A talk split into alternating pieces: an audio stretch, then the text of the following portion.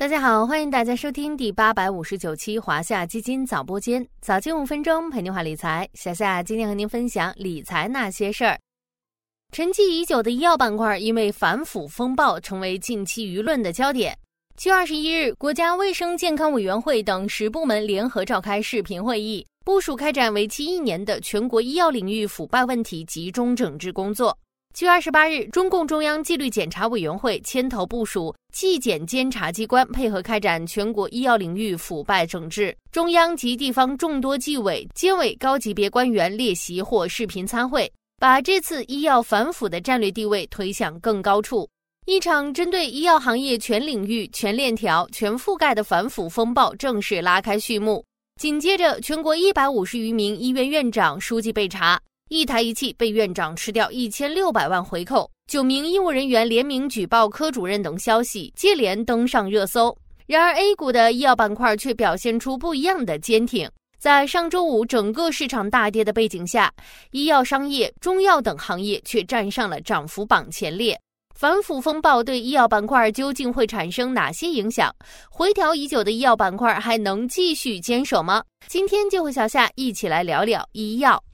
在业内看来，医药反腐工作其实一直在进行中，而今年的特别之处在于政策出台的密度和力度，相关部门的执法力度都比以往大得多，所以也被称为史上最强医药反腐。从行业来看，风暴下的医药行业或许将面临一段时间的阵痛，但阵痛是为了加速医药行业的健康发展。有机构认为，这一轮医疗反腐本身属于新医改的一部分。和医保控费、带量采购等目的相同，都是为了推动医药行业健康发展，促进产业创新升级和集中度提升。从市场面来看，医药反腐对于医药板块的影响主要表现在情绪面上，并且这种影响和压制可能还将延续一段时间。但要注意的是，经历了长时间调整的医药板块估值已经处于历史低位。以医药生物申万指数为例，目前市盈率只有二十六点零三倍，处于上市以来分位点百分之九点四，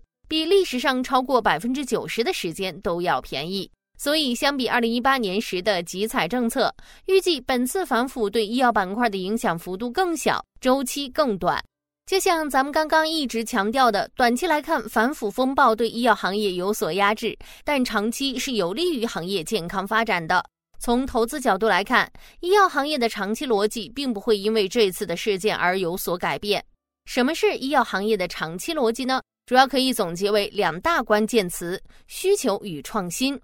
需求指的是需求端，人口老龄化趋势以及国民健康意识的增强，都促使医药行业的需求不断增长。根据中华人民共和国国家卫生健康委员会二零一七到二零二二年我国卫生健康事业发展统计公报显示，中国医疗卫生实际支出总额由二零一七年的约五点二六万亿元快速增长到二零二一年的约七点六九万亿元，期间复合年增长率约百分之七点六四。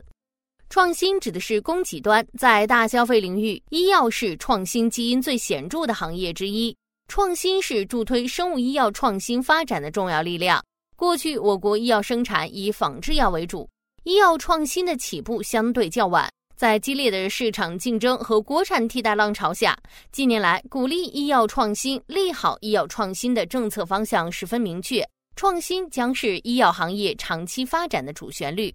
在这场短期有压制、长期是利好的风暴中，我们该如何寻找医药行业的投资机遇呢？先说产品端，也就是化学制药、生物制品、医疗器械、中药等细分行业。短期来说，今年医疗设备和新产品的进院销售可能会受到短期的迟滞性影响，一定程度上影响行业景气度，但需求不会消失，只会延迟。从长期来看，经过一番整改之后，利益性品种将进一步被淘汰出院内市场，医院将更关注疗效显著、创新含金量高、价格合理的医药产品、医疗器械，企业也更有动力和能力投入研发，创新能力强和产品力强的企业集中度有望提升，尤其是销售、管理合规化程度都比较高的行业龙头有望持续受益。接着看终端，也就是医药商业、医疗服务等领域，反腐风暴将有效整治医生不合理开方行为，处方药的外流有望加速，龙头连锁药店有望受益。就像小夏刚刚说的，需求和创新才是影响医药行业长期发展的动力。而在这场风波中，这两个核心因素并没有受到影响。我们期待风暴之后能看到一个产业结构更优化、更有利于优秀企业发展的医药行业。如果对医药行业不太熟悉的小伙伴，可以关注小夏家的医药卫生 ETF，代码五幺零六六零，华夏创新药龙头混合 A 类代码零幺二九八幺，C 类代码零幺二九八二。考虑到医药行业受到事件影响，短期走势可能还有一定反复。建议大家可以采用定投方式分批布局，静待行业转暖。好了，今天的华夏基金早播间到这里就要结束了，感谢您的收听，我们下期再见。